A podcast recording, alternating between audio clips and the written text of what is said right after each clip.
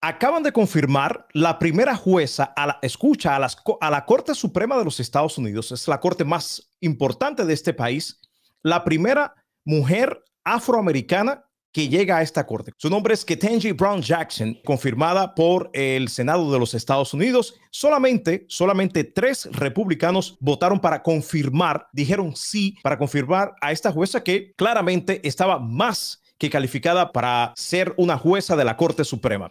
Y hacia el final de este segmento te voy a decir por qué realmente la mayoría de los republicanos, 47 de los republicanos, votaron en contra de esta señora. Te lo voy a decir luego, pero antes vamos a ver este momento histórico donde confirma, o sea, el Senado de los Estados Unidos confirma a la primera jueza de la Corte Suprema afroamericana. A favor 53, 47 en contra. La nominación es confirmada.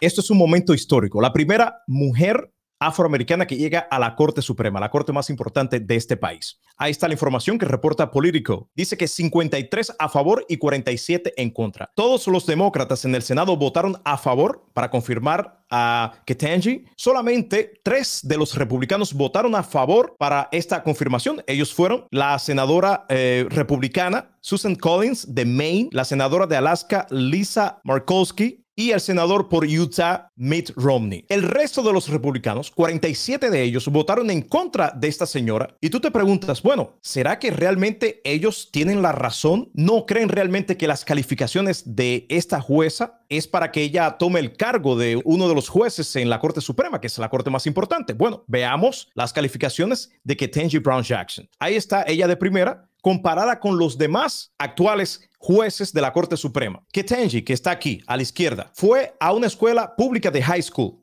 Eso es en primer lugar, pero terminó su carrera de leyes en una de las Ivy League Law School, exactamente en Harvard. Seguimos. Ahora, su carrera es de las pocas, de los pocos que fue trabajador oficinista de eh, la Corte Suprema, comparada con el resto de los otros jueces de la Corte Suprema, ha sido la única que ha trabajado como defensora pública. Estos abogados que trabajan prácticamente por poco o sin pago. Ahora, estuvo en la comisión de sentencia, ella y, el, eh, y Breyer, quien es el que ella va a reemplazar ahora, ha sido también jueza de distrito y si ves el resto de los, otros, no eh, solamente eh, Sotomayor ha ocupado este cargo anteriormente. Y por último, ha sido también jueza de la Corte de Apelaciones. Si comparamos a Jackson con los dos últimos que Trump nominó, que son estos dos que están aquí a la derecha, Kavanaugh y Barrett, vemos que estos dos casi no han hecho nada. casi todos los cuadros aquí están en blanco. Entonces, te das cuenta que los republicanos o 47 de los senadores republicanos votaron en contra de la confirmación de Jackson. Y eso me lleva a la conclusión de que estos republicanos son claramente, no voy a decir racista porque no tengo la prueba, pero sospecho que esa es la razón. Por lo menos hay prejuicio racial y el prejuicio racial existe en este país. Hay gente que nada más por ver el nombre de ella, imagínate, vamos a ver el nombre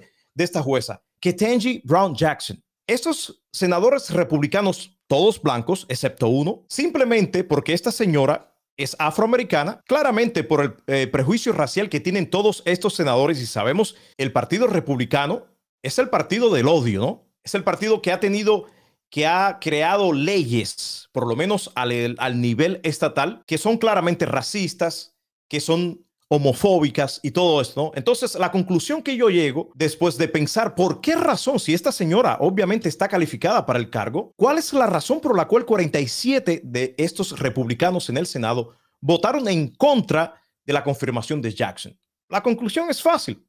Por lo menos prejuicio racial para no decirles racista, porque después tengo que demostrar las evidencias, pero mi sospecha es eso, que por lo menos aquí hay un prejuicio racial de parte de estos senadores republicanos.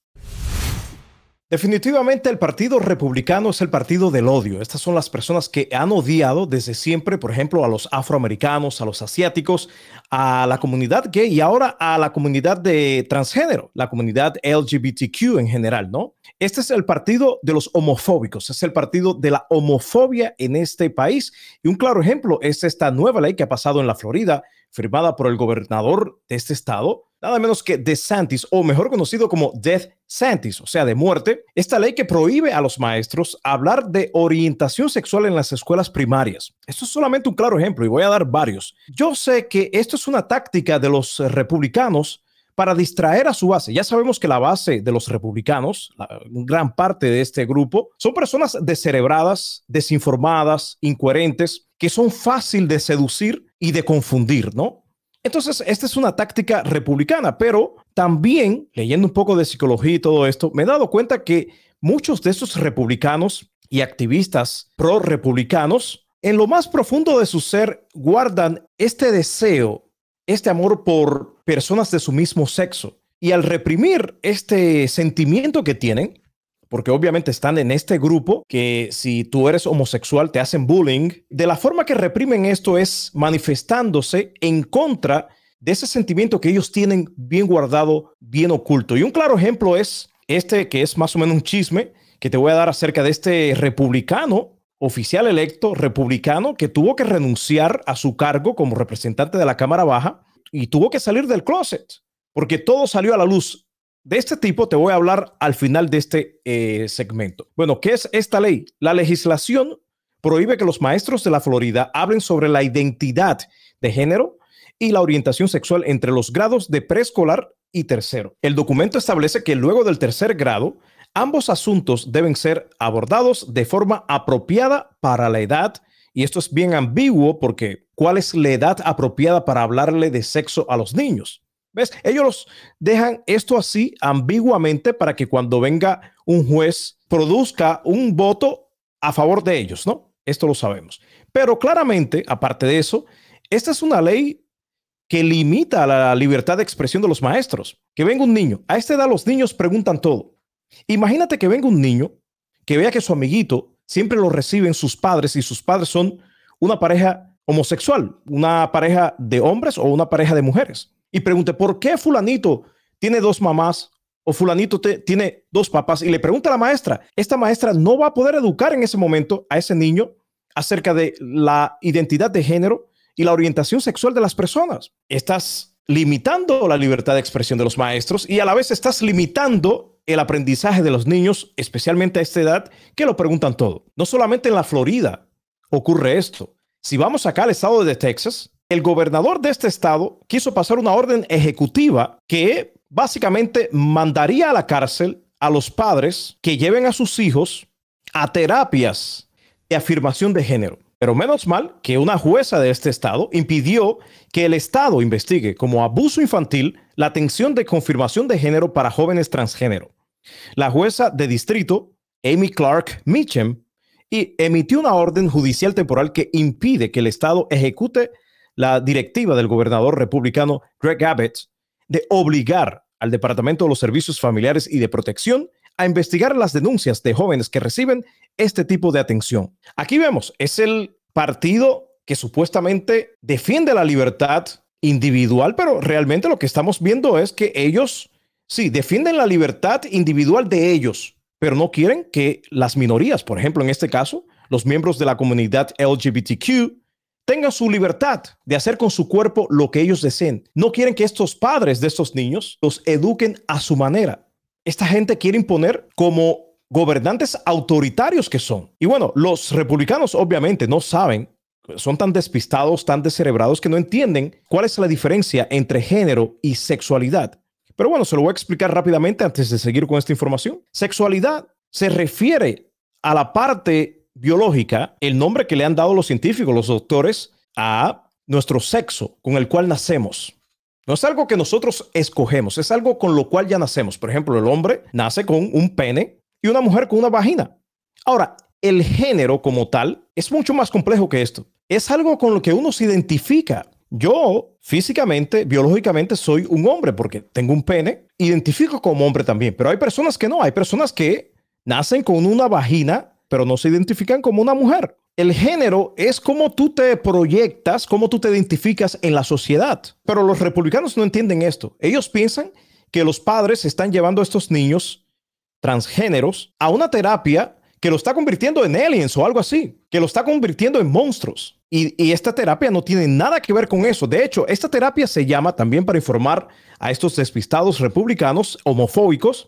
Este cuidado se llama afirmación de género, que es nada menos que, como dice ahí, atención individualizada, libre de juicios, orientada a comprender y apreciar el género de una persona. Aquí es donde se eh, provee ayuda psicológica a estos niños. También en esta terapia hay un tratamiento que se llama bloqueadores de pubertad, que yo creo que es a lo que los republicanos se refieren. Y esto es nada menos que eh, los bloqueadores de la pubertad son un tipo de tratamiento médico que retrasa la pubertad.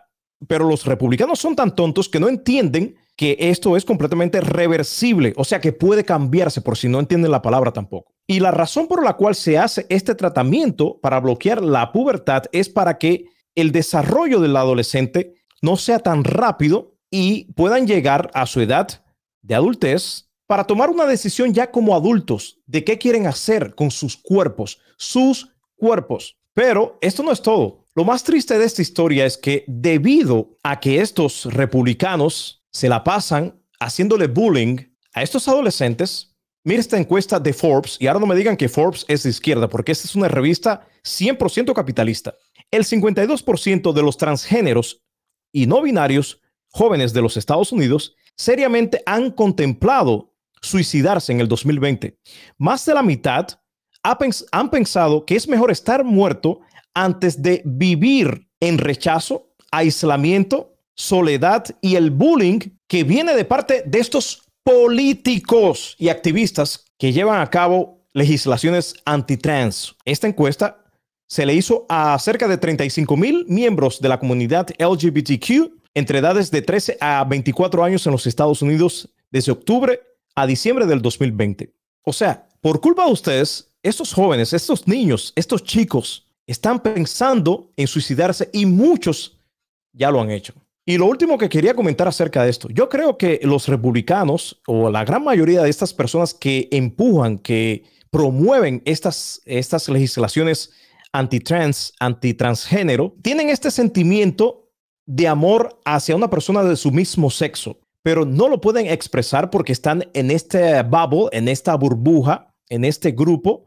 de homofóbicos, donde fácilmente te pueden hacer bullying, donde eh, desde chico te han dicho que el hombre tiene que jugar con, el varón tiene que jugar con carritos y las niñas con muñecas, ¿ok? Entonces, reprimen este sentimiento, esta identidad que no va con su sexo y terminan como este señor. Este es nada menos que el ex líder Dennis Hastert. Este señor se le ha prohibido acercarse o tener contacto con niños menores a no ser que estén en presencia de un adulto que sepa su pasado. El problema de este señor no es que es gay, sino que él tenía relaciones sexuales con niños menores de edad, con varones menores de edad, que eso sí es un problema, eso es pedofilia. Y casos como este en el lado republicano hay muchos, simplemente que no tengo tiempo para ahora presentarlo. Pero ahí vemos, nuevamente, el partido del odio, los republicanos, pasando leyes draconianas y lo peor de todo, leyes homofóbicas que lo que están haciendo es destruyendo la vida de estos chicos, estos jóvenes de la comunidad LGBTQ. Y tú que votas por estos republicanos, eh, estás siendo cómplice. Y todos esos niños y adolescentes que se han suicidado por el bullying de estos políticos que tú has puesto en el poder, todo es culpa de ustedes, de tanto los políticos como ustedes los que votan por esos políticos. O sea, todos ustedes, todos tienen las manos manchadas de sangre.